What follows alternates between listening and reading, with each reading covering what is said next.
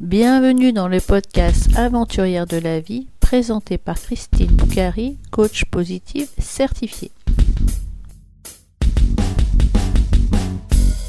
Dans l'épisode numéro 33, je reçois Ella Rio, une jeune femme qui un jour a décidé de quitter son emploi et la région parisienne pour acheter un voilier et vivre une autre vie.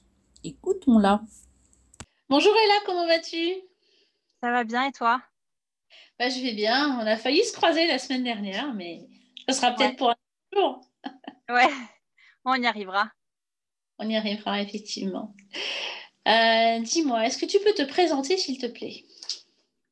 Eh bien, donc, euh, je m'appelle Ella Rio, euh, j'ai 28 ans et puis il y a deux ans, j'ai quitté Paris, j'ai quitté mon travail de l'époque, mon appartement et j'ai acheté un voilier pour vivre à bord, apprendre à naviguer et, et puis voilà, et puis profiter de la vie. En fait, à l'époque, j'avais pas du tout d'autres d'autres d'autres idées que ça.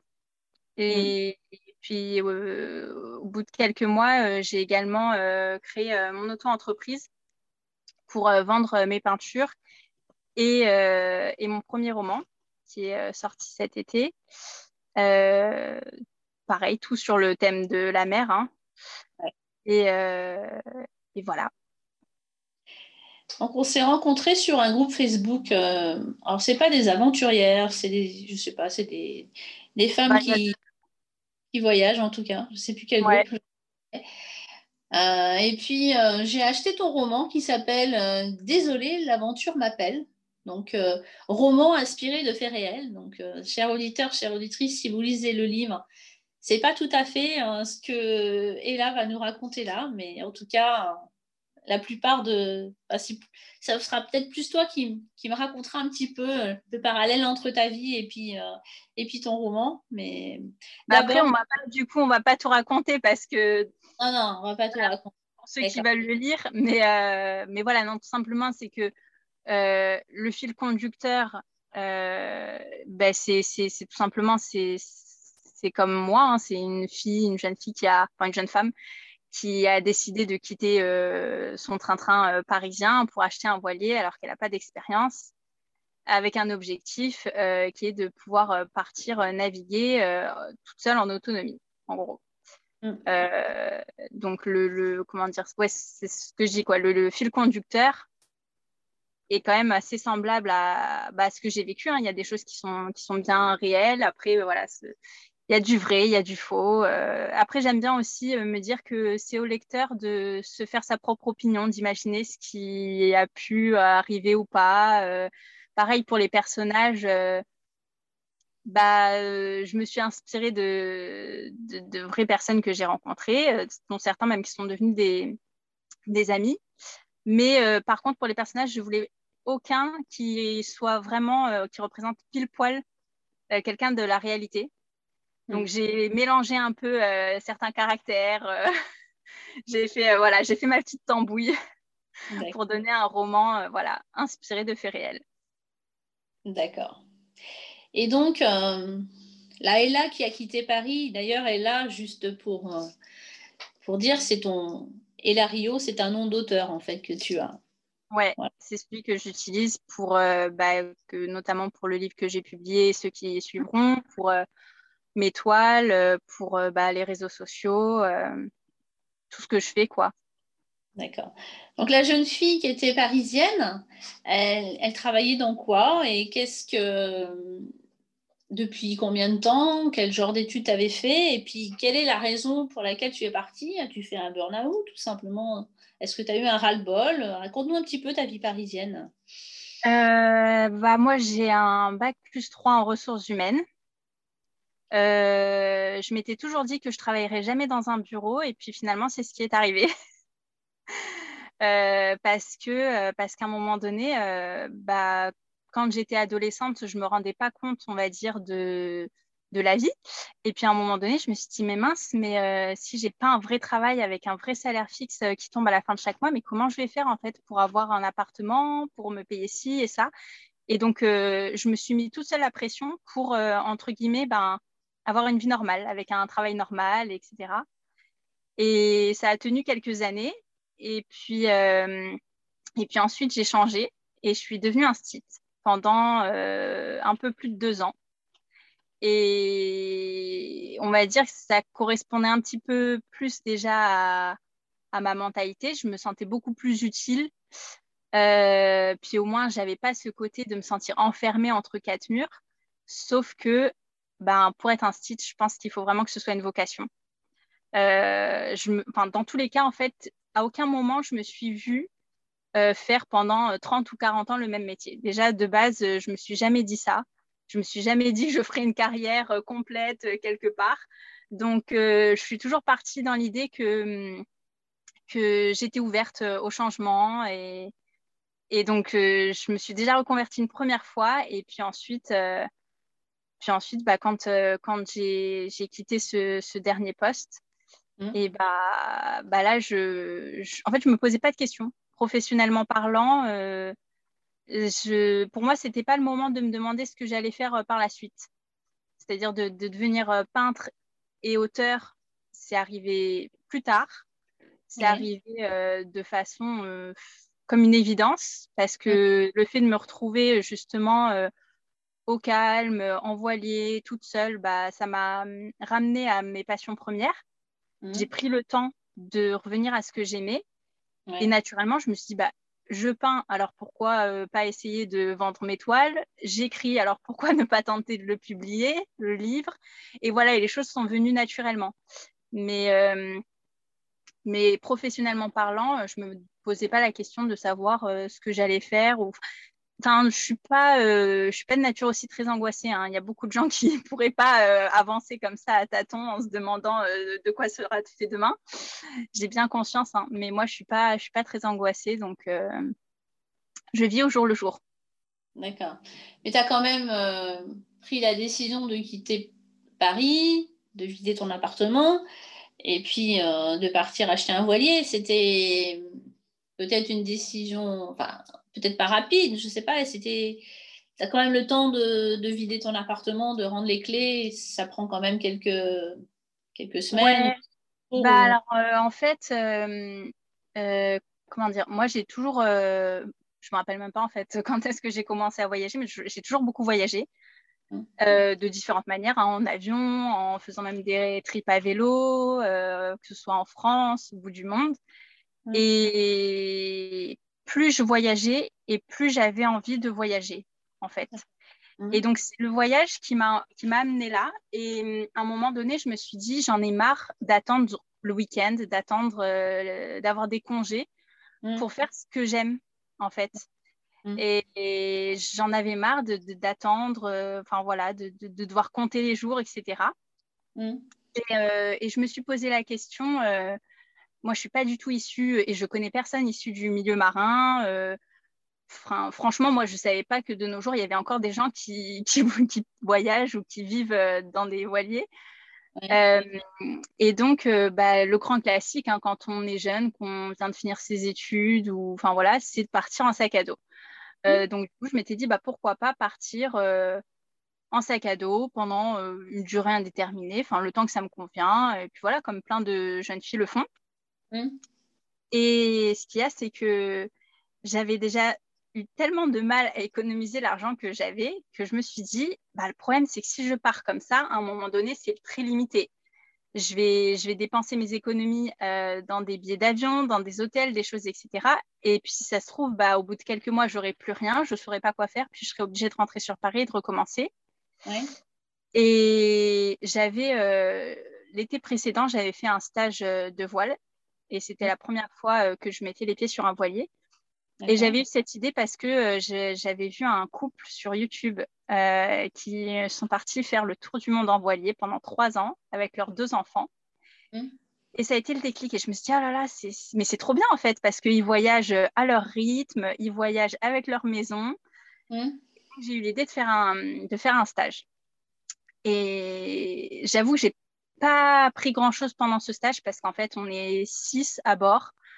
Euh, moi, je n'y connaissais strictement rien, donc je pataugeais un petit peu. Mais juste, ça m'a montré que c'était ce que j'aimais et que je me voyais bien me lancer là-dedans. Donc au moment où je me suis dit c'est bon, c'est sûr, je quitte Paris, je quitte mon travail, bah, j'avais deux chemins. C'était soit je partais en sac à dos mm. pour euh, je ne sais pas combien de temps, soit j'achetais un voilier. Et la raison a fait que je me suis dit vaut mieux que je commence par le voilier parce que si ça ne me plaît pas, bah, je peux toujours le revendre et, et partir cette fois-ci en sac à dos. Alors que l'inverse, bah, c'était plus compliqué. Quoi. Si je partais en sac à dos et que finalement je voulais changer d'avis et que j'avais plus d'économie pour acheter le bateau, euh, voilà. Donc en fait, c'est tout simplement à un moment donné, j'avais deux choses qui m'attiraient. J'arrivais pas à faire un choix et c'est la raison qui m'a emmenée euh, vers le bateau. Et franchement, bah, je regrette pas du tout. D'accord. Donc tu avais fait un stage de navigable en fait euh, Oui, un stage pour apprendre à naviguer sur un voilier de 10 mètres. Et mais voilà, ça apprend pas à être autonome. On était six stagiaires, donc euh, euh, bah, six sur un voilier de 10 mètres, parfois on fait rien. Euh, on n'est jamais tout seul à manœuvrer. Donc c'est vrai que quand et entre ce stage-là, l'été précédent, et l'année suivante où moi j'ai acheté mon propre voilier, entre les deux, j'avais pas remis les pieds sur un voilier. Donc quand je me suis retrouvée avec les clés de mon bateau, je me suis dit bah c'est cool, c'est bien beau, mais je me sens pas du tout capable en fait de partir là en mer quoi. Je et j'ai eu la chance de bien m'entendre avec les anciens proprios et d'ailleurs c'est aussi une des raisons qui m'a hum, convaincue d'acheter plutôt ce voilier plutôt, enfin, plutôt qu'un autre parce que franchement j'y connaissais rien de toute façon euh, en termes de bateau, mais, euh, mais j'avais la conviction qu'ils n'allaient pas me laisser tomber comme ça. Et c'est vrai qu'au début, bah, je savais strictement rien utiliser à bord, quoi, euh, comment on utilise l'électricité, etc. Les premiers jours, je les ai appelés je ne sais pas combien de fois, ils venaient m'aider. Et ils ont fait avec moi, je ne sais plus, une ou deux premières sorties. Oui, vraiment, ils m'ont tout appris. Euh, et là, vraiment, j'ai plus appris avec eux en une journée qu'en une semaine de stage. Mais parce que, parce que déjà, j'étais vraiment hyper motivée, parce que mm. je savais que j'avais plus vraiment le choix, parce que ça y est, j'y étais, c'était mon bateau. Et, euh, et puis bah, parce que j'étais toute seule, quoi, en fait. Donc, euh, en fait, c'est beaucoup plus facile. Euh, c'est beaucoup plus facile d'apprendre comme ça que d'apprendre quand on est plusieurs, quoi. Oui. Enfin, ce stage t'avait quand même permis de découvrir la navigation. Oui, c'est ça. En fait, ça m'a permis, pas d'apprendre à naviguer, mais ça m'a permis bah, de savoir que ça me plaisait et de mm. savoir que c'était ça que je voulais. Voilà, tout simplement. D'accord. Et donc, tu as quitté Paris, tu avais un certain budget pour acheter un bateau, et du coup, comment tu as choisi ton bateau finalement? Comment tu t'es laissé euh, ton intuition, tu as laissé ton intuition choisir ou tu avais des critères déjà? Euh, Moi, mon fils aîné, il devrait choisir un, bateau, il fera une thèse là-dessus. Mais c'est plutôt instinct, je pense ou... Bah, comme je dis, hein, j'y connaissais rien, donc j'avoue, j'ai regardé quelques tutos. Euh, j'ai regardé beaucoup de vidéos, euh, et, mais c'est surtout le budget en fait hein, qui, a, qui a décidé. Mmh. Euh, et puis, puis voilà, puis, puis bah, à un moment donné, les choses sont allées très vite hein, parce que j'étais tellement pressée d'avoir un bateau que je ne voulais pas non plus attendre d'avoir un coup de cœur. Mmh. Honnêtement, le, le bateau que j'ai acheté, quand je l'ai acheté, il ne me plaisait pas vraiment. Et maintenant, bah, je sais que j'aurai beaucoup de mal à le quitter. C'est fou, hein mais euh, parce que bah, maintenant, je, m'y suis habituée. C'est l'endroit euh, sur lequel je vis, sur lequel je travaille, avec lequel je navigue. Mm. C'est le bateau qui m'a permis de changer de vie, qui, sur lequel j'ai appris à naviguer. Enfin, je veux dire, c'est tellement de choses. Mm. Euh, mais je veux dire, j'avais pas eu un coup de cœur en me disant, c'est celui-là, c'est le bon. J'avais deux bateaux en vue qui mmh. étaient dans le même budget, qui étaient à peu près de la même taille. Enfin, franchement, euh, moi, je voyais pas vraiment la différence. Peut-être qu'un expert aurait dit, bah, celui-là, il est peut-être mieux que celui-là. Enfin, voilà. Mais bon, moi, j'y connaissais rien. Donc, en fait, euh, voilà. Ce qui m'a permis de choisir, c'était vraiment les, propriétaires. C'est mmh. que, euh, voilà, il y avait un bateau où j'avais l'impression que le propriétaire voulait se débarrasser du bateau. Donc, je me suis dit, ça cache peut-être quelque chose. Et puis de l'autre côté, j'avais un couple euh, avec qui je m'étais très bien entendue et où, voilà, comme je l'ai déjà dit, j'avais la sensation qu'il ne me laisserait pas tomber et j'ai eu raison. D'accord. Donc, euh, je n'ai pas de regret. Est-ce que tu peux nous décrire ton bateau? Alors, c'est un petit voilier de 8 mètres, euh, donc c'est un monocoque. Hum. De 1982. Et, donc, il y a bah, un carré. Donc, en gros, c'est un salon, salle à manger, avec des, des banquettes, une table centrale sur mmh. laquelle je fais beaucoup de choses puisque j'écris, je travaille, je peins, je mange, je, je fais tout. Ça, c'était c'était important d'ailleurs avant même de savoir parce que quand j'ai acheté le bateau, je ne savais pas que j'allais travailler à bord. Mmh.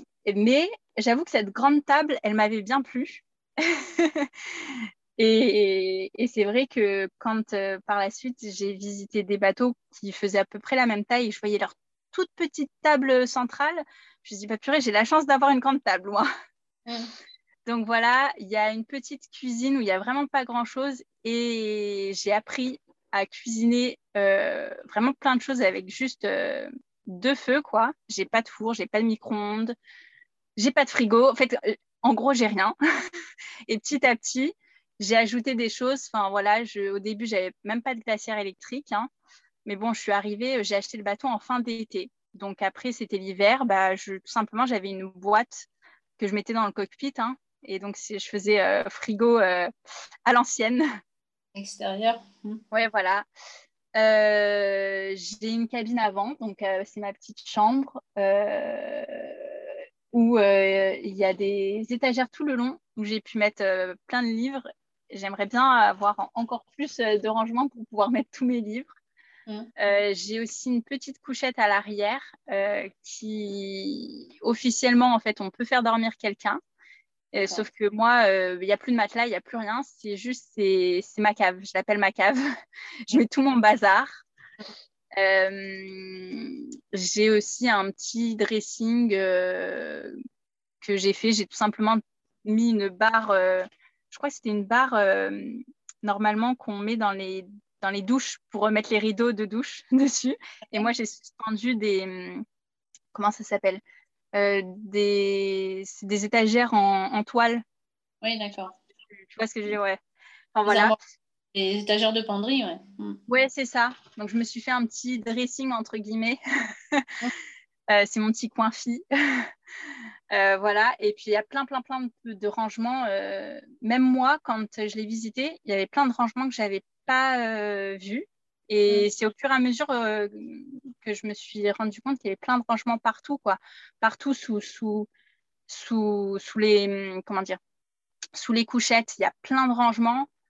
Euh, même derrière, enfin, je sais pas, partout. Donc, il y a plein de rangements, donc ça, c'est hyper pratique. Et voilà. Et ton bateau, quand tu l'as acheté, il était en état de naviguer ou est-ce que tu avais besoin de faire beaucoup des travaux dessus ou... Eh ben, euh, j'ai eu la chance de rien avoir à faire.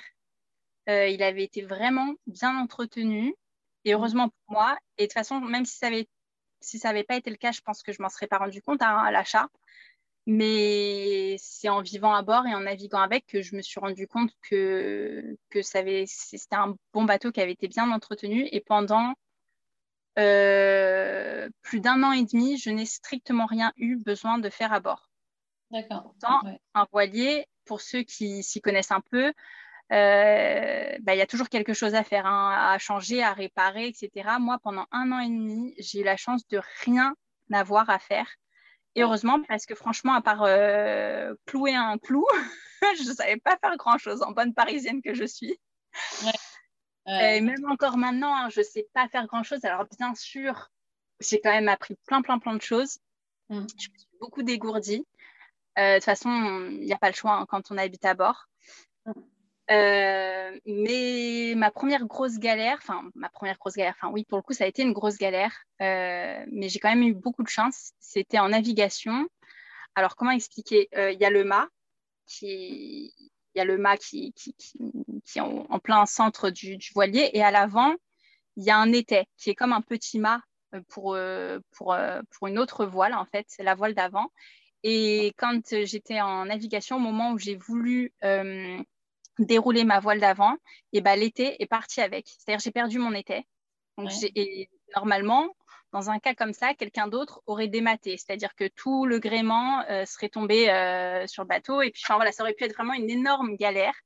Je ne mhm. sais pas par quel miracle, vraiment, c'est vraiment un miracle. Ben, le reste a tenu debout.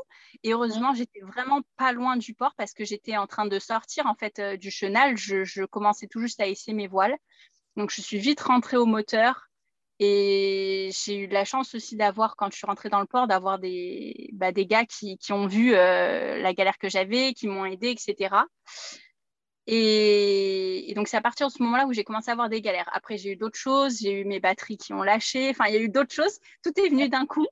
Mais pendant un an et demi, j'ai eu aucune galère. Et heureusement, parce que peut-être que ça m'aurait découragée. Alors que là, pendant un an et demi, j'ai vu que le côté positif. En gros, c'était la vie en rose. Et une fois que les galères sont arrivées, on va dire j'ai été préparée. Mais si j'avais eu ça dès le début, ça m'aurait fortement découragée, je pense. Hmm.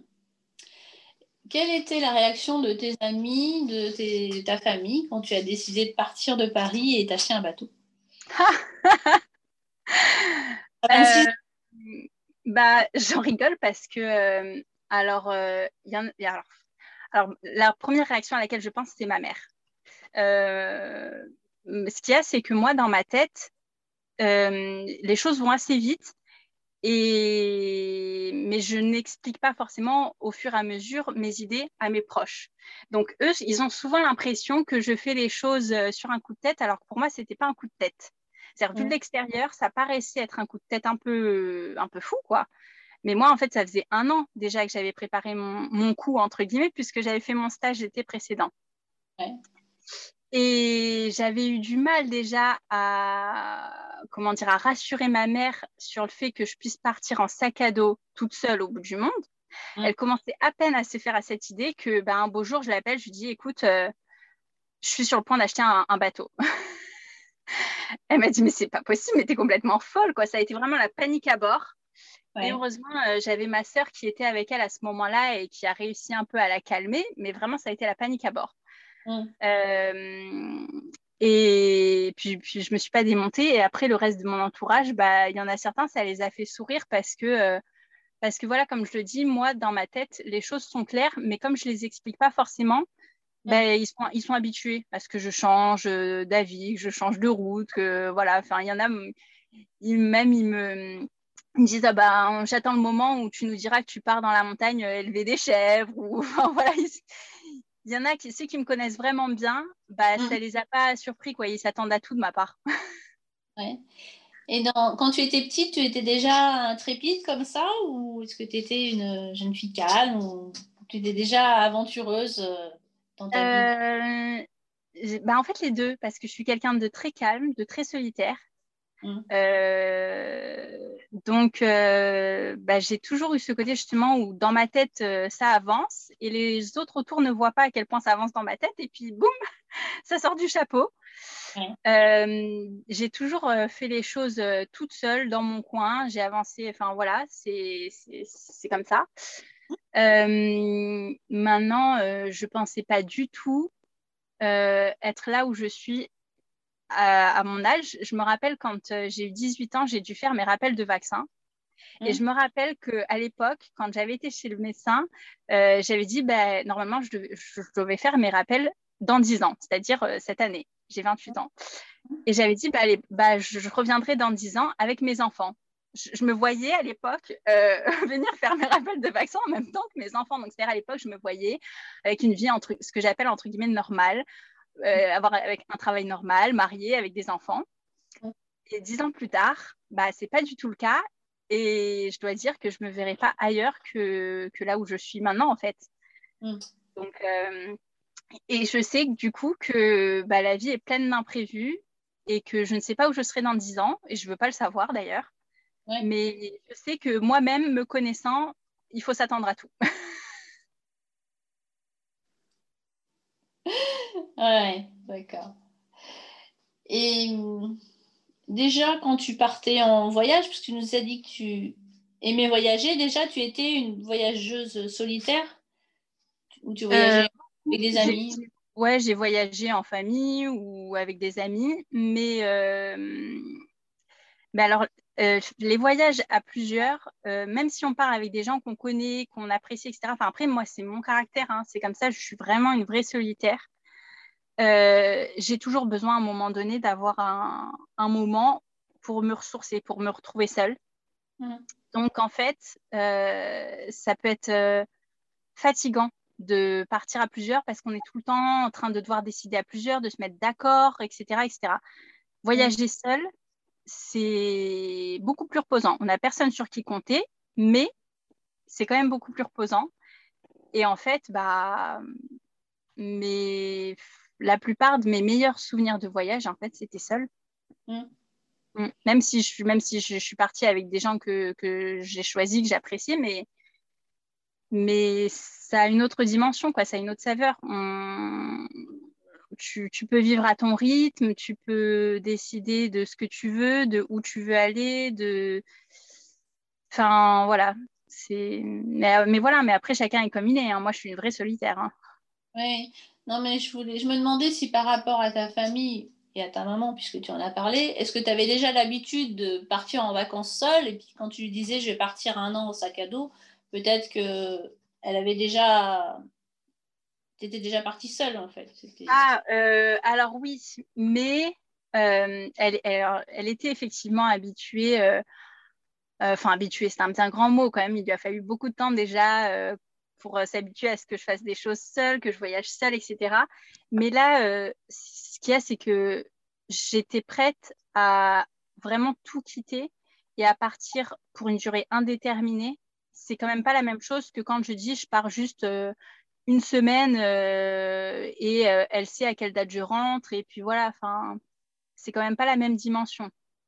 Oui, parce que là, tu, tu quittais aussi ton métier d'institutrice. Bah, tout en fait. Et pour avoir travaillé justement dans les ressources humaines, je sais bien que je suis bien placée pour savoir que qu'à un moment donné, quand on quitte aussi longtemps euh, bah, le monde du travail, enfin une activité salariée, euh, mm. c'est d'autant plus difficile euh, si je voulais y revenir, bah, de pouvoir y revenir. Enfin, bon, déjà, dans les ressources humaines, c'est sûr que non, parce que ça fait des années, je ne compte même plus que j'ai arrêté. Ça doit faire, oh, bah, je sais plus, hein, ça doit faire cinq ans que j'ai arrêté de travailler dans les ressources humaines. Donc cinq ans quand on n'a même pas 30 ans. voilà. Euh, donc je sais que, mais voilà, comme je le dis, hein, moi je me posais pas de questions. Hein. je suis partie, je me suis écoutée. Euh, si on se pose trop de questions, euh, bah, à un moment donné, je pense qu'on fait rien. Parce que plus on se pose des questions, plus il y a les doutes qui viennent avec, et plus il y a de doutes, et plus, enfin, moins on est capable en fait de, surmonter ces doutes. Mm. Ça peut paraître un peu inconscient, hein, ma façon de fonctionner, mais moi, c'est celle qui me permet d'avancer. c'est la tienne. C'est ça. Il y en a qui ont tellement de doutes qu'ils sont toujours chez eux, sur leur canapé. Eh ben, eh ben, c'est ça. Ben, c'est ça. C'est sûr. Hein, si je me posais. Euh, si je me posais plus de questions, si je m'étais posé plus de questions, euh, oui, je serais probablement encore sur Paris, hein, hum. à l'heure qu'il est. Ouais. Lorsque tu as acheté ton bateau, donc tu t'es retrouvé euh, à vivre dans ton bateau. Et donc, il n'y avait pas beaucoup de il n'y a pas eu de réparation à faire. Donc, qu'est-ce que, comment tu as, bah, es rentré en contact avec ton bateau, comment tu t'es habitué à lui, comment tu as appris à naviguer, puisque c'est pas le stage euh, que tu avais fait l'été d'avant qui t'a appris à naviguer. Et puis, comme tu es toute seule, euh, moi, pour avoir navigué avec mon frère, je sais que c'est compliqué. C'est pas juste prendre sa voiture, tourner la clé et prendre l'autoroute, c'est un peu plus compliqué que ça. Donc, euh, comment tu as pu euh, du coup, comme je disais, les anciens propriétaires, ils ont fait, je ne sais plus, une ou deux premières journées de navigation avec moi. Ça, ça a été vraiment une grosse, grosse aide.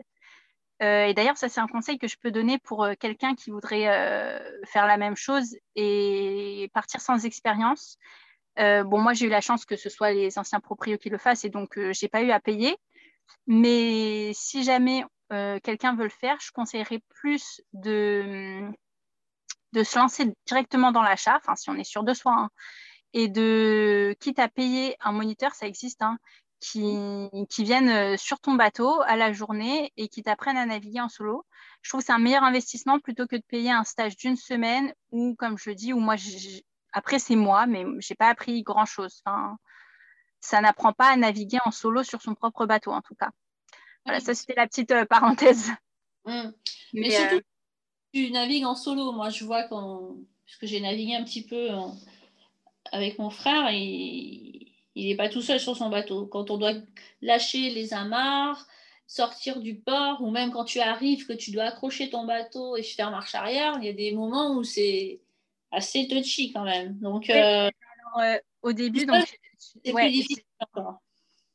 Ouais, euh, alors ce qu'il y a, c'est qu'assez rapidement, enfin assez rapidement, tout est relatif. j'ai rencontré quelqu'un qui est moniteur de voile qui, fait, qui, comment dire, qui organise des stages embarqués sur son propre voilier. Et, euh, et donc, il m'a invité à venir naviguer sur son bateau. Donc, euh, bah, ça m'a permis euh, aussi de. Bon, j'étais pas vraiment. Enfin, moi, je profitais, quoi. J'étais pas non plus très enquine parce que ça ressemble un peu au stage que j'avais fait.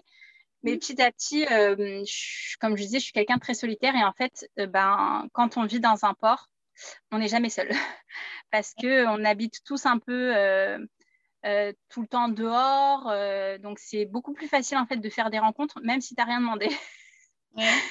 bah, c'est vrai, hein, on partage les mêmes sanitaires dans le port, on, va dans les mêmes endroits, enfin voilà. Et, et donc, j'ai la chance de rencontrer d'autres personnes, de naviguer avec, avec des voisins de ponton, etc., sur leur voilier. Et puis après, de moi, de naviguer sur le mien euh, en solo, mais il m'a fallu du temps, en fait, au-delà de la, technique, mm. c'était vraiment une... psychologique. C'était d'avoir le déclic et de me dire, je suis capable de le faire. Parce qu'en fait, au fond de moi, je, savais que j'en étais capable, que je, je savais comment fonctionne euh, mon bateau, mais mm. c'est vraiment de se dire, euh, allez, je me lance, je le fais. Et donc, en fait, je, à un moment donné, je me suis mis moi-même un, ultimatum. Je me suis dit, demain, j'y vais. Et je, c'est vrai que notamment, justement, les manœuvres de port, etc., euh, c'était plein de choses qui me faisaient très peur en solo. Euh, ben, si tu rates ta manœuvre, il faut se reprendre. Euh, moi, la marche arrière, en plus, les anciens proprios ne maîtrisaient pas eux-mêmes la marche arrière sur le bateau. Donc, c'est, c'est une des choses qu'ils n'ont pas pu m'apprendre et j'ai dû apprendre euh, ben, toute seule, en tâtonnant un peu. Et c'est vrai que je me suis fait franchement des petites frayeurs, rien de bien méchant, mais de me dire, oh là là, oh là là, euh, mince, je me suis foirée, qu'est-ce que je fais? Ouais. Euh, mais au début, je sortais vraiment dans du tout petit temps, avec quasiment pas de vent, pas de courant, etc., pour être sûre. ça a pris vraiment du temps. En fait, tout ça, c'est quelque chose que je n'avais pas imaginé. Euh, mm. Moi, je me voyais euh, acheter mon voilier et puis euh, partir très vite voyager avec. Mm. je n'avais pas du tout imaginé que ça prendrait autant de temps d'apprendre à naviguer de... et d'être en confiance.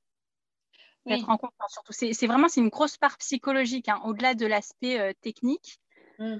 de savoir barrer, de gérer les voiles, les allures, etc. Au-delà de tout ça, c'est vraiment euh, ouais, l'aspect psychologique de se dire, OK, j'y vais, je vais me retrouver toute seule euh, sur l'eau, et s'il y a quoi que ce soit, je peux compter que sur moi. Oui, c'est pas comme si tu pars avec le moniteur et tu dis, je ne fais rien, mais tu sais que s'il y a un, big problème, il va t'aider. Alors que là, moi j'ai souvenir que les manœuvres de port, ou les manœuvres euh, de poser l'ancre et tout ça, je sais qu'à chaque fois sur le bateau, c'était la tension qui montait, chacun devait être à son poste, surtout que là, il y a des mon, frère a deux enfants, donc ils ont intérêt à faire ce qu'il fallait à ce moment-là. La tension montait à ce moment-là. Quoi. Pas... Ah bah moi, moi aussi, la tension, elle, monte, montait intérieurement. Euh, il y a eu des moments où, je jurais moi-même toute seule sur mon bateau. quoi. Mais en fait, euh, en fait il faut, faut, faut, être capable de garder son calme parce que c'est pas en paniquant qu'on va y arriver, de toute façon. Euh, mais ouais, non, c'est vraiment c'est une grosse part psychologique, vraiment de, de, dans sa tête. De, au-delà vraiment de l'aspect technique, euh, pour moi, ça a été de, ça a été un, ouais, ça a été dans, dans ma tête de me dire, ok, vas-y, essaye. Donc je, m'étais dit, je sors, j'y vais juste au moteur. Euh, et puis en fait, bah, j'ai réussi à sortir, à faire ma manœuvre correctement, à sortir du port, à sortir du chenal je me suis dit, bon, ça le fait. Bon, bah, je vais essayer de mettre déjà la grand voile. Puis je l'ai mise. Puis bah, ça allait toujours. Alors je me suis dit, bon, bah, je vais mettre aussi la voile d'avant. Et puis petit à petit, puis petit à petit. Et ça a été tellement du plaisir de... et tellement de satisfaction de me dire, je suis là. Mais je crois que j'en ai pleuré. Hein, je sais même plus. de me dire, je suis là.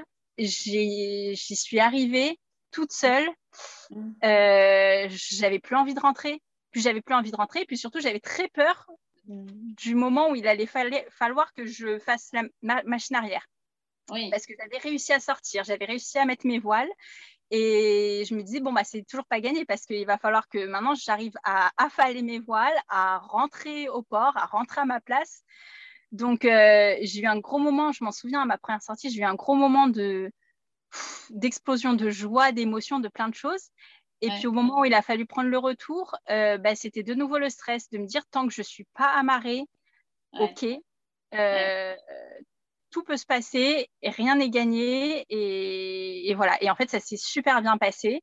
Mm. Et c'est sûr que ça met, ça, met, ça met en confiance. Quoi. Et donc par la suite, bah, j'y suis allée. Euh, j'y suis allée facilement. Et quand j'ai eu ensuite, plusieurs mois après, j'ai eu ma grosse galère que j'ai racontée tout à l'heure, Mm. Euh, où, j'ai perdu mon, mon étai qui s'est détaché, etc. Euh, c'est après coup, hein, je m'en suis rendu compte que j'ai gardé mon sang-froid. Enfin, je ne je, sais pas comment expliquer, mais je me serais pas cru capable d'arriver à gérer euh, une telle galère, de garder mon calme, de savoir quoi faire. Enfin, et c'est dans ces moments-là où en fait on se rend compte que, que parfois, ben, on fait les choses par instinct sans réfléchir. Enfin, c'est voilà, c'est. Ouais. C'est cerveau dur. Ouais, c'est ça. Ouais, c'est sûr, ça demande, euh, ça demande beaucoup de temps. C'est sûr que si j'étais partie euh, en sac à dos, bah, j'aurais vu beaucoup plus de choses, j'aurais voyagé beaucoup plus loin, beaucoup plus rapidement. Mm. Mais, mais au final, euh, comme j'ai trouvé ce que j'aime, j'ai trouvé le mode de vie qui me convient, bah, je mm. ressens beaucoup moins le, besoin de partir euh, loin, de, de, de m'évader. En fait, je ne ressens plus vraiment ce besoin de m'évader puisque mon quotidien est une évasion en quelque sorte. Euh, quand on mène la vie qui nous convient au quotidien, bah, on a moins ce besoin de, de s'évader comme j'avais besoin de le faire auparavant. Et je me rends compte que bah, que qu'on peut vivre des choses extraordinaires même sans aller au bout du monde. Hmm. Tu disais tout à l'heure, où on en parlait avant d'enregistrer, que en fait, quand tu étais à Paris, dans ta vie parisienne, tu comptais le nombre de jours qui te séparaient de, de ton week-end sac à dos ou de ta semaine quelque part, et que là, maintenant, tu es installé là où tu es et que finalement, ça te plaît. Bah oui, et alors, ça ne m'empêche pas, hein, de, je ne suis pas tout le temps sur mon bateau, ça ne m'empêche pas de partir, de continuer à faire euh, des trips à vélo, euh, de partir euh, à la montagne en hiver, d'aller faire du ski, de voilà. Mais je le fais vraiment par plaisir. Avant, c'était presque un besoin viscéral, en fait, de m'échapper. Mmh. Maintenant, je le fais parce que, parce que j'ai envie d'aller à tel endroit, voilà, par, vraiment par envie et pas par besoin de m'échapper d'un quotidien qui ne me convient pas. c'est totalement différent. Mhm. Oui, d'accord. Et du coup, avec ton bateau de 8 mètres, en solitaire, est-ce que tu es parti loin de ton port d'attache? Non. non, je ne suis pas partie bien loin. Je ne sais même pas, ça fait combien de milles le plus loin que j'ai fait. Mais là, euh, je ne m'éloigne pas des côtes. Mmh. Euh, parce que pour l'instant, euh, bah, mon bateau ne peut pas s'éloigner euh, des côtes de plus de 6000. Alors, je pourrais hein, ajouter tout ce qu'il faut pour, pour, voilà, pour pouvoir m'éloigner davantage, mais m'éloigner davantage, bah, c'est une autre dimension. Et avec ce bateau qui est quand même très petit, qui est assez vieux, etc., j'avoue que déjà de le faire toute seule, voilà, c'est quelque chose, ça fait, ça fait beaucoup. Je, je, me, je me verrai hein, un jour partir loin, mais pas avec ce bateau. Et tu pourrais remonter les côtes et aller en Bretagne. Euh, moi, j'ai fait euh, La Rochelle, euh, je ne sais plus où, et les Sables d'Olonne, par exemple, en deux jours. Tu Et puis après, le, le, bateau a continué en Bretagne. Tu pourrais, tu serais de port en port pour aller vers le sud ou vers le nord. Est-ce que oui, comme Jacques Brel. ah oui, oui, mais, euh, mais c'est ça. Mais, euh, mais je veux dire, euh, voilà, c'est pour l'instant, ni avec ce bateau, ni toute seule, je me verrai traverser les océans. Il y en a plein qui, ont fait des choses incroyables même, je veux dire, que ce soit récemment ou dans les années voilà, 60, les moitessiers et tout ça, qui, mmh. à l'époque, ils avaient strictement rien. Encore maintenant, euh, si on veut, on peut avoir euh, toute une armada d'électronique, de pilotes qui font tout à notre place, etc. Alors, ça n'empêche pas qu'il faut savoir naviguer soi-même parce que si ça tombe en panne, il faut, savoir, voilà, faut savoir se débrouiller tout, seul. Mm. Mais, et d'ailleurs, moi, c'est un truc, ça, j'ai, j'ai comme c'est un petit bateau assez vieux, etc. je pourrais hein, ajouter, en fait, on peut ajouter tout ce qu'on veut, hein, tout l'électronique qu'on veut, tout le confort qu'on veut, etc. Mais c'est vrai que moi, je me suis habituée à naviguer avec le strict minimum. Mmh. Euh, et, déjà, je me dis qu'il y a moins il y a d'électronique, moins ça tombe en panne, moins c'est de tracas, parce que comme euh, je ne sais rien euh, réparer par moi-même, voilà. Mmh. Et, puis, puis, voilà, puis au moins je sais que je, je sais faire les choses par moi-même et que je ne compte pas que sur un, sur un engin électronique. Voilà. Mais effectivement, oui, il y, a plein de, y a plein de choses à faire, même avec un petit bateau comme ça. Mais simplement, euh, je ne mettrai pas cap euh, sur les Antilles euh, avec. Les Antilles, c'est loin pour un petit bateau, même si. J'avais rencontré Capucine Trochet au Salon de l'Aventure à La Rochelle au mois de novembre. Elle raconte dans son livre qu'elle a traversé bah, l'océan Atlantique pour aller aux Antilles. D'ailleurs, son bateau doit être là-bas avec un tout petit bateau, je ne sais pas quelle taille par rapport au tien, mais c'est pas très gros, il n'y avait pas d'électronique, il n'y avait pas grand-chose. Ouais, mais même au-delà de la taille, euh, son bateau, euh, c'est, je crois qu'il est fait en, en quoi, en toile de jute, je ne sais plus. Euh, c'est vraiment, c'est presque une barque, quoi. J'ai l'impression. moi, je l'ai pas vu, je l'ai pas vu en vrai. Hein. J'ai vu que sur les vidéos et les photos, et c'est vrai que elle tient pas debout, il n'y a aucun confort à bord. Euh, enfin voilà, après elle le dit, c'est un bateau qui est adapté aussi à sa situation. Euh, et ça, c'est un truc d'ailleurs qu'il faut retenir, c'est que ben, on a tous un peu chaussures à notre pied, donc c'est pareil pour les bateaux, hein. on a tous euh, bateau à notre pied, je sais pas si ça fonctionne, mais voilà. Hein. moi, c'est vrai que je suis toute seule, c'est un bateau qui me convient pour y habiter toute seule, pour qui était parfait pour justement pour apprendre euh, à naviguer en solo, pour démarrer. Mm. Euh, mais bien sûr, si on est un couple avec des enfants, etc., bah forcément, il faut plus grand. Enfin, voilà, après, chacun, euh, chacun voit midi à sa porte. Et puis, chacun adapte aussi à, à son projet quoi, de, de, navigation. Bien sûr, bien sûr. Et donc, tu me disais que tu avais un rêve. Pour l'instant, ce n'est pas un projet, puisqu'il n'y a pas de date et pas de budget donc, c'est un rêve. Hein. Tu as ton nom d'emprunt qui est Rio. Donc, euh, tu as un rêve parce que tu pourrais nous. Tu m'as confié aussi que tu avais une sœur à Rio, ou en tout cas au Brésil, pas forcément à Rio Janeiro. Et bah, tu pourrais un rêve de traverser l'Atlantique avec un autre bateau. Alors, raconte-nous ce rêve. De quoi? Raconte-nous un petit peu ton, ah. rêve. Euh, bah, c'est vrai, oui, j'ai une sœur donc, qui habite, alors pas à Rio, mais qui habite dans le nord-est euh, du Brésil.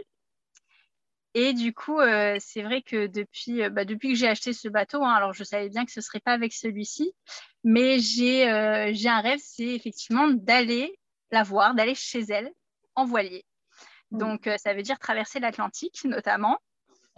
Et donc, oui, ça, ça demande une grosse préparation, déjà de, bon, de moi-même, euh, du bateau. Et puis, et puis, comme je le disais, pas avec ce bateau. Il y en a qui l'ont fait, mais moi, déjà, si. Enfin, voilà, c'est trop. C'est trop de choses. Euh, c'est trop d'un coup de partir aussi loin, euh, aussi, longtemps, toute seule, sur un petit bateau comme ça. Enfin, voilà. Je préfère partir quand même avec quelque chose de plus sécure. Plus le bateau est grand, moins aussi on a le mal de mer. Moi, j'ai pas, pas le mal de mer, mais j'ai pas non plus affronté euh, des conditions euh, climatiques euh, extraordinaires. mais bon, quand on part sur, sur comment dire, sur un gros voyage comme ça, ben, faut être préparé à tout. Et donc, je préfère partir avec un, bon bateau, plus grand, mieux équipé. voilà, enfin, on en revient à l'aspect aussi psychologique. Hein. Je veux dire, il y, en a qui l'ont fait, hein, de partir euh, sur, sur, des petits bateaux comme ça. Hein. Mais, mais bon, mais voilà, je, préfère sécuriser au maximum, on va dire. effectivement, je ne sais pas, c'est un rêve, voilà. Je ne sais pas si un jour ça se fera ou pas. Je ne sais pas si quand est-ce que ça se fera. Euh, étant donné que je ne veux pas le faire avec ce bateau, il bah, faut déjà changer de bateau, faut vendre celui-là, en acheter un autre, préparer le nouveau. Donc euh, voilà. Mais c'est vrai que j'ai une notion du temps qui est différente euh, d'avant, quoi. Avant, j'étais très limitée. Je, savais que j'avais, voilà, j'avais des congés de telle date à telle date, et, et puis c'est tout. Là, je, je, me sens libre de, bah, de, de partir autant de temps que je veux. Enfin voilà, j'ai pas de date. Donc, je me sens libre d'aller à mon rythme. Ouais. Parce que pour traverser l'Atlantique et pour aller vers le Brésil, il faut d'abord descendre l'Espagne, euh, le bah, Maroc, Espagne, Portugal, euh, ouais, les Canaries, Cap-Vert. Hum, et ensuite, euh, du Cap-Vert jusqu'à la pointe du nord-est du Brésil. Donc, bah, déjà, j'ai l'avantage que ce soit le tronçon le plus court de l'Atlantique, tant qu'à faire, euh, en partant à la bonne période avec les alizés, euh, je veux dire, ça peut, être, euh, ça peut se faire, entre guillemets, les doigts dans le nez, mais on n'est jamais, jamais, jamais à l'abri de rien. Voilà. C'est c'est au moins... quand même être conscient de ça. Au moins deux semaines au milieu de l'océan entre, entre les Cap-Verts et, le, Brésil. Ouais, c'est ça.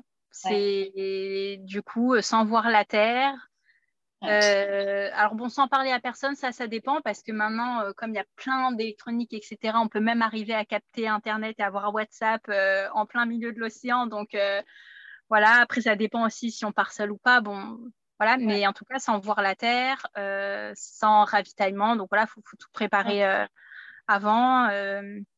c'est voilà, c'est quand même, c'est pas rien. Il y en a plein qui l'ont fait. Et voilà. Et moi, je ne sais pas si ça sera un jour ou pas, mais c'est un truc que j'ai dans un coin de ma tête. Un beau challenge en tout cas. Et donc aujourd'hui, tu es dans, ton bateau à port. Et donc, qu'est-ce que, tu fais? Donc, tu me disais que tu étais une artiste. Donc, le livre, on en a parlé un petit peu. Quelle est, quelle est ta vie tous les jours ou tes projets 2022 euh, bah, Sincèrement, je n'ai pas de projet là. Euh, enfin, comme je dis, je vis au jour le jour. Mhm. Donc, euh, bah, ça, les choses viennent au fur et à mesure. bah, je, franchement, je ne sais pas. Après mon quotidien, bah, ça dépend. Hein. je en fait, il y a des jours où je peux passer la journée à écrire, à peindre, parce que parce que j'ai envie de ça. Il y a des jours où je fais rien, je prends juste euh, mon bateau, je vais naviguer, ou je prends mon vélo et je vais pédaler pendant des heures. Euh, j'ai un chien aussi, j'ai mon chien, donc euh, forcément, bah, ça tient compagnie.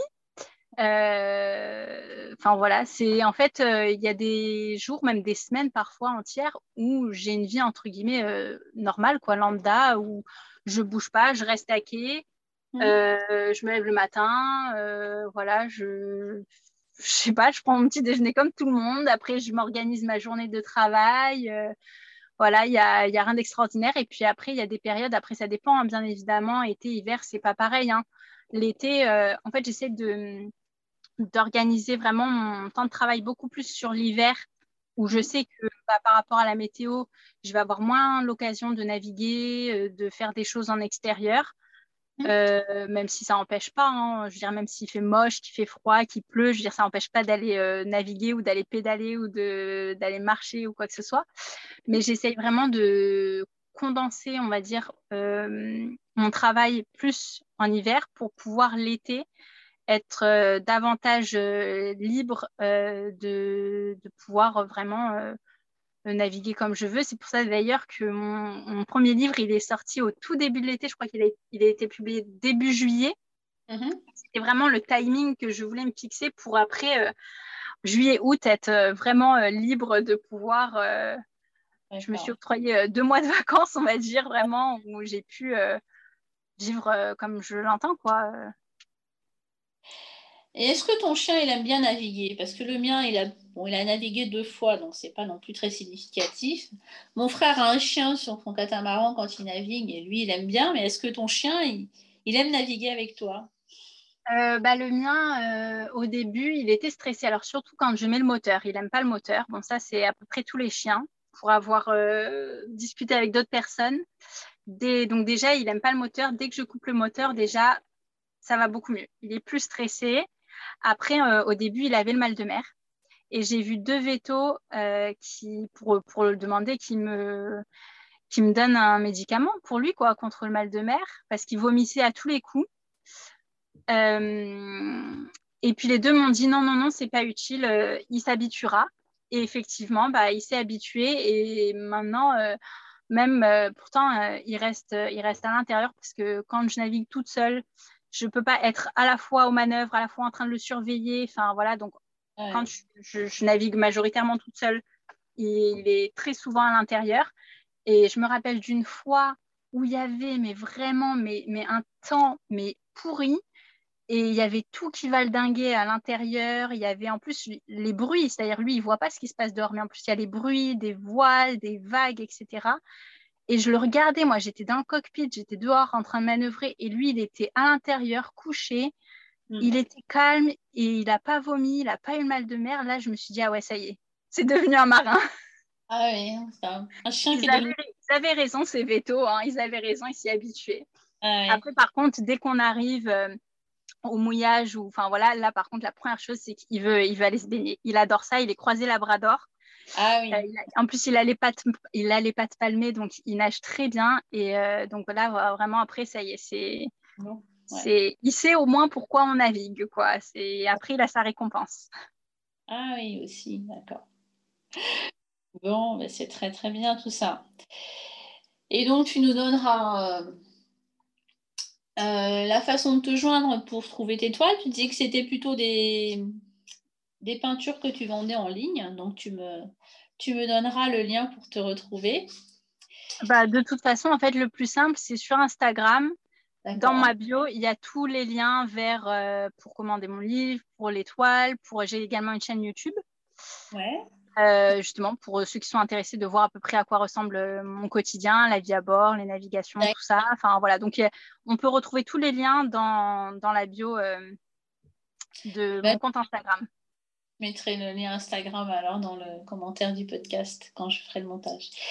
Et une question que je pose à toutes les aventurières de la vie, que j'interroge, qu'est-ce que c'est pour toi une aventurière de la vie?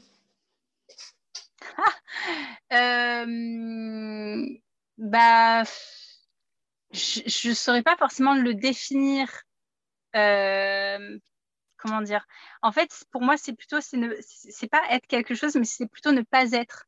C'est-à-dire ne pas être euh, dans fixer, ne pas, voilà, enfin, si je, reviens à, mon exemple, c'est que, eh ben, faut, faut, pas, même si on a des rêves, même si on a des objectifs, bah, parfois les choses se passent autrement que telles qu'on les avait imaginées. Donc, c'est tout simplement de traverser la vie, parce que l'aventure, la, vie en elle-même est une aventure. Et donc, c'est de traverser la vie euh, et ben, en, en s'écoutant, en écoutant ses envies et en faisant son maximum pour arriver à atteindre quand même ses, ses, objectifs, ses rêves, même si c'est rare que tout se déroule exactement comme prévu. Et puis, c'est pas grave. En fait, c'est ça. Être aventurière, c'est arriver à s'adapter, en fait, mm. à l'imprévu, je pense. Ah bah voilà, j'ai trouvé le... la bonne formulation. Super, parce que finalement. S'adapter à l'imprévu, ouais. Finalement, quand tu as acheté ton bateau, tu savais pas qu'est-ce qui allait se passer. Donc c'est. Eh bah, eh bah non. Et puis, puis, voilà, je non, j'ai, pas envie de savoir, même maintenant, j'ai pas envie de savoir euh, de quoi demain sera fait. J'ai pas envie de, me poser la question. Euh, voilà, je, c'est sûr que j'avais pas imaginé euh, rester aussi longtemps, vivre en voilier entre guillemets de façon sédentaire. Pour moi, ce qui m'a amené à, vivre, à acheter et à vivre en voilier, mm. c'est voyage. Donc, euh, je pensais euh, acheter mon bateau et puis partir deux semaines après au bout du monde avec. Quoi. Et puis, les choses se sont pas du tout passées comme prévu. Et puis, c'est complètement utopiste hein, de, de, se dire ça. Et mm. puis, c'est pas grave, en fait. L'essentiel, c'est que ma vie actuelle, elle me convienne, même si, même si c'était pas ce que j'avais imaginé euh, il y a deux ans auparavant. Et puis voilà, je ne sais pas où je serai non plus dans deux ans, de quoi j'aurai envie, et c'est pas grave. Bon. Et pour conclure, est-ce que tu aurais un petit devise, un petit message pour nos auditeurs, nos auditrices euh, de ce podcast? Euh... Ah Euh, ah bah, je vais pas être très originale, mais du coup, je vais reprendre celle que j'ai écrite euh, au tout début de mon livre. Mmh. Je sais pas si, si, elle te vient en tête. Euh, c'est alors je l'ai même plus par cœur en tête, mais c'est la vie. la vie, c'est comme la mer. il y a des hauts et des bas. Il suffit de surfer sur la vague. c'est super. voilà. Merci beaucoup, Ella. Et eh ben, merci à toi. Et à très bientôt. On se retrouvera peut-être sur, le, sur ton port. Ouais, on reste en contact. Ça va. Merci beaucoup. Merci. Merci Ella pour cette interview. Cher auditeur, chère auditrice, merci d'avoir écouté l'épisode du podcast jusqu'au bout.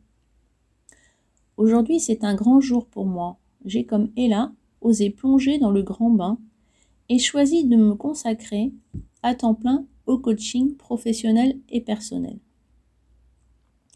Aventurière de la vie est plus qu'un podcast, plus qu'un groupe Facebook. C'est désormais une entreprise. Si je devais faire mon pitch en 7 secondes, cela pourrait être Je suis Christine Boucari, j'aide les femmes qui font la crise de la quarantaine ou de la cinquantaine, rayer les mentions inutiles, à trouver un nouvel élan dans leur vie professionnelle ou personnelle. Je suis coach, positive certifiée et consultante en bilan de compétences. Vous trouverez toutes les informations dans les commentaires du podcast, aussi bien pour joindre Ella que pour me joindre. Je vous donne rendez-vous le 30 janvier pour l'anniversaire du podcast pour l'interview de Claire la sirène. À très bientôt sur le podcast Aventurière de la vie.